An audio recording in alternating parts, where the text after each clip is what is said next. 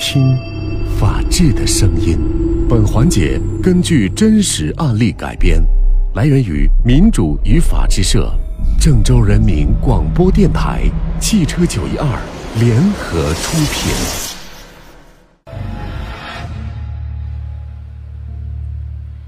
今天的这起案件发生在湖北枣阳。二零一五年的十二月二十二号深夜。家住枣阳市南城街道的李小虎慌慌张张的到南城派出所报警。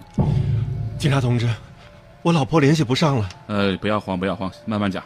呃，就在今天晚上的八点以前，我老婆骑着摩托车到一个朋友家去借钱，现在三个多小时了也没有见她回来，手机也关机了。于是我就喊着几个亲戚分头去找。我到他借钱的朋友家，人家说我老婆借了五千块钱，没有坐多久就走了。现在其他亲戚也没有找到我老婆，呃，这样，呃，你你老婆叫什么？她多大年纪了？姚娟娟，四十四岁了。这样，你先别急，你把她外出的路线告诉我们，我们现在马上出警。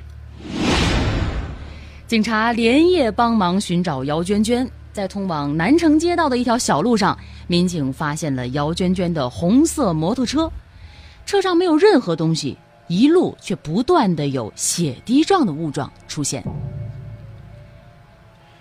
这个姚娟娟可是刚从朋友家借钱出来，现在人和钱都不见了，看来情况不妙啊。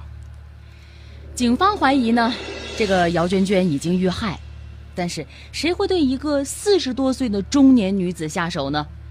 姚娟娟啊，今年四十四岁，与丈夫李小虎婚姻还挺稳定的，有一个女儿，今年十九岁，在枣阳市读高中，她和丈夫呢都在针织厂里工作。夫妻俩为人敦厚和善，没得罪什么人，基本上是可以排除仇杀。姚娟娟身上有五千块钱，会不会是什么人盯上了她的钱呢？当天晚上，警方查看现场的时候，很多人都在议论纷纷。哎，谁出事啊？谁出事啊？哎，就是那个纺织厂那个姚娟娟。啥事儿啊？出啥事儿了？听说人找不到了，就剩个摩托车，车后面都是血，真是吓人呐！你跑哪儿去了呀？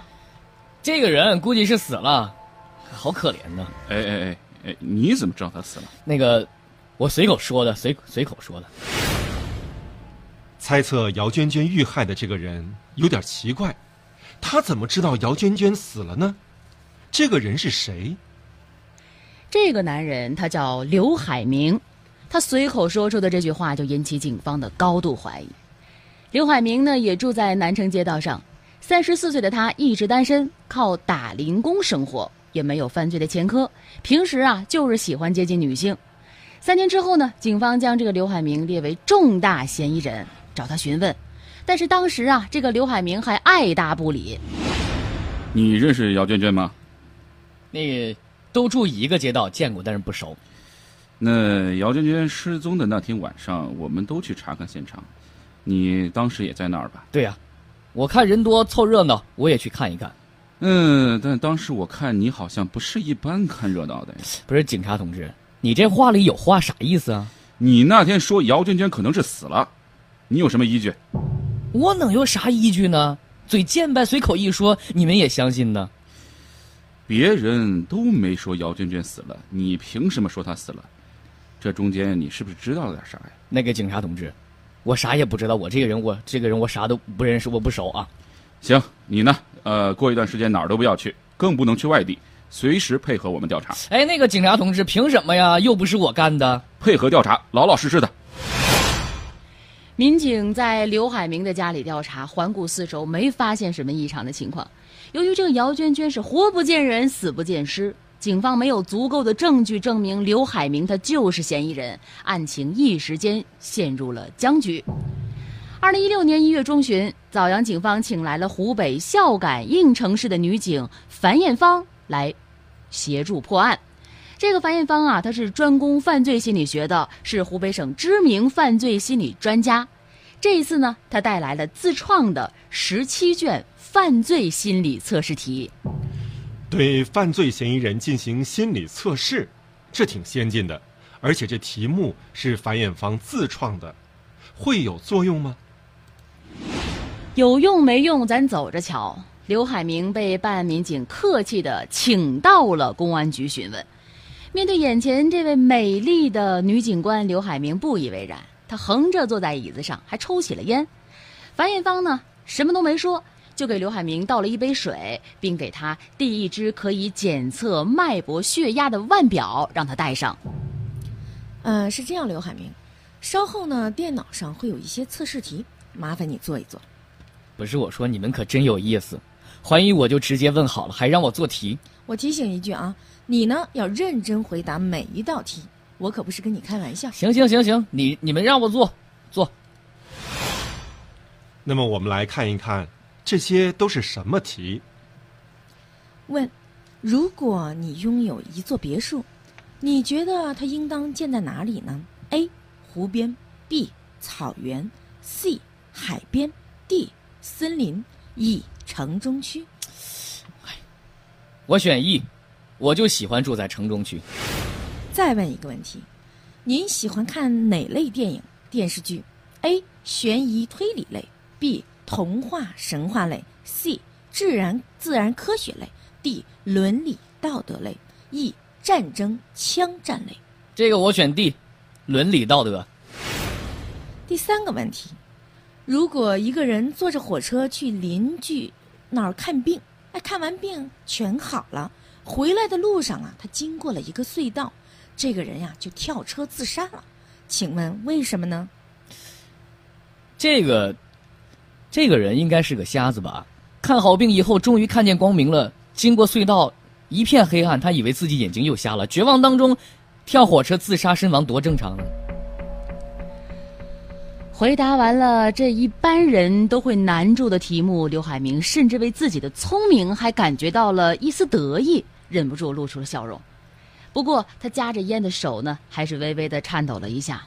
他发现他如此聪明的回答题目，竟没有引起美女警察的丝毫夸赞。女警的脸色和刚才一样，表情非常的凝重。继续回答问题啊！有一个女人，她的老公出轨了。这个女人实在忍受不了这种状况，决定吃药自杀。自杀前呢，她就留了一封遗书给她的初恋情人。初恋情人看到遗书后，赶到这个女人的家里。这个女人看到初恋情人来了，表现得相当激动，两个人缠绵不已。初恋情人对女人说：“她一定能够找到对付和教训她老公的办法。”第二天，警察登门找到这个没有死去的女人。说她的老公已经死了，死亡时间呢，正是她跟初恋情人幽会的时间里。请问，这是怎么一回事呢？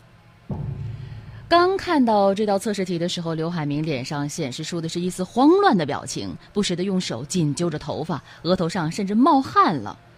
看着樊艳芳在一旁静静的观察着他，他更加慌乱了。颇费了一番脑筋，他终于做出了回答：这个。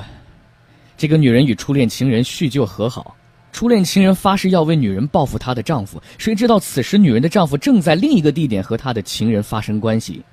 由于情绪太激动，他的心脏突然发作，死掉了。终于答完了这道题，刘海明不无轻松和得意地看了警官一眼。他的回答呢，不仅有推理，甚至还有一些精彩的细节，这让他的精神慌乱和紧张也都不见了。题是答完了，对刘海明的表现，警察是怎么分析的呢？樊艳芳说呀，刘海明住的这个小镇上无家无业，他因此呢是向往一套住在城中心的别墅，这个很好理解。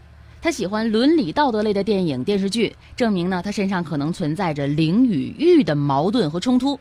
那么他对病人看好病之后，却在经过一个隧道时跳车自杀的回答呢，显示出他的智商确实出众。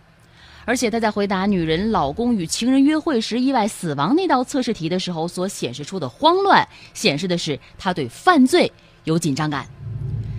刘海明在回答测试的过程当中呢，心理和情绪上表现出了非常大的波动，并伴有揪头发、捶打胸口、还有擦汗等较强烈的肢体动作。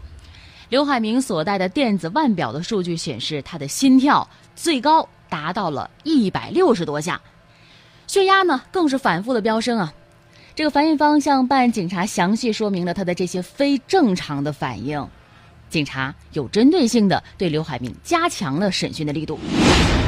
刘海明的心理战是彻底的崩溃了，他甚至连连跺脚叹气，最后原原本本交代了自己抢劫并杀害姚娟娟的犯罪事实。刘海明交代，案发前呢，他尾随过姚娟娟好几次，了解到她的家庭住址。在案发当天晚间八点多呢，他又一次来到了姚娟娟家的附近，见到呢，他骑着摩托车出了门。刘海明本想对她实施强奸，可是因为当时路上有人啊，他就没行动，而是躲在了姚娟娟必经回家的路上。半个多小时之后呢，姚娟娟骑着摩托车回来了。这个时候，她包里装着从赵家刚借来的五千块钱。刘海明呢，趁着没人，突然从路边冲出来，强行拦下了姚娟娟骑的摩托车，随即呢，就把她拖到路边的小树林里，想强奸姚娟娟。可是他无意当中啊，就发现现这个姚娟娟呢包里有钱，顿时改变主意了，想抢走她的包。不想啊，这个姚娟娟是严厉的斥责他，说：“你别乱来，我认识你。”姚娟娟的这句话呀，就让这个刘海明呢产生了杀机，他拼命掐住姚娟娟的脖子，并用路边的石头把她给砸死了。砸死之后呢，把她扔进了地窖掩藏，并拿走包里的五千块钱。为了不让警方怀疑，他特地把家中收拾了一番，并将地窖口进行了遮掩。刘海明交代抢劫并杀害姚娟娟的犯罪事实之后啊，眼神当中还停留在樊艳芳的脸上。过了一会儿，他又叹了口气说：“唉，樊警官，没想到我这样天不怕地不怕的人，竟然会栽在你的测试题上。”樊艳芳觉得这个刘海明的话也是很蹊跷，感觉他飘忽的眼神的背后还有内容。半个小时之后，两个人再一次在审讯室里面对面了。樊警官，你怎么又来了呢？我觉得你的话还没说完呀，我当然要过来。你不会又让我做测试题吧？题目呢，你已经做完了，但是话显然还没有说完。我想听听，你到底还做了什么天不怕地不怕的事情？行，我想抽支烟。行啊，抽吧。刘海明抽着烟，低着头，一言不发，两条腿抖动的非常的厉害，偶尔呢也会抬起头看一眼樊艳芳。樊艳芳是一刻不离的就盯着他看，两个人的眼神对峙了很长的时间，最终刘海明慢慢的低下了头，这一下呢，就把十七年前的另一桩的奸杀少女案给揪出来了。一九九九年十一月底，年仅十七岁的刘海明因为家境贫困，高二就不上学了，整天与一帮社会青年混在一起。一天晚上呢，刘海明在枣阳郊外一个偏僻的角落里强奸一名十八岁的高三女生。刘海明怕对方告发呀，就用绳子把女孩勒死了，之后把女孩的尸体抛到了山林。几天之后，有人在巡山的时候发现少女的尸体，并报警。警方调查了一年的时间啊，没有发现任何的线索。这起案件也成了一桩久侦未破的悬案。犯下大案之后的刘海明曾逃到广东生活了几年，后来见风声已经平息了，2007年又回到家乡。由于工作不稳定，刘海明谈了几次对象也都是无疾而终，最终他又重蹈覆辙。2016年1月15号下午三点，枣阳警方通过嫌疑人刘海明现场的指认，在他家门前的地窖里找到了被害人姚娟娟的遗体，此案是终于成功告破。而那桩奸杀少女案，警方重新对死者核查了身份，并及时将破案的情况对死者的家属进行了通报。感谢各位的收听与参与，感谢合作单位民主与法制社。本期法则记者魏斌，编剧陈蕊。法则直播每周一到周五十三点十五分重播，请下载蜻蜓 FM 搜索“法则”就可以了。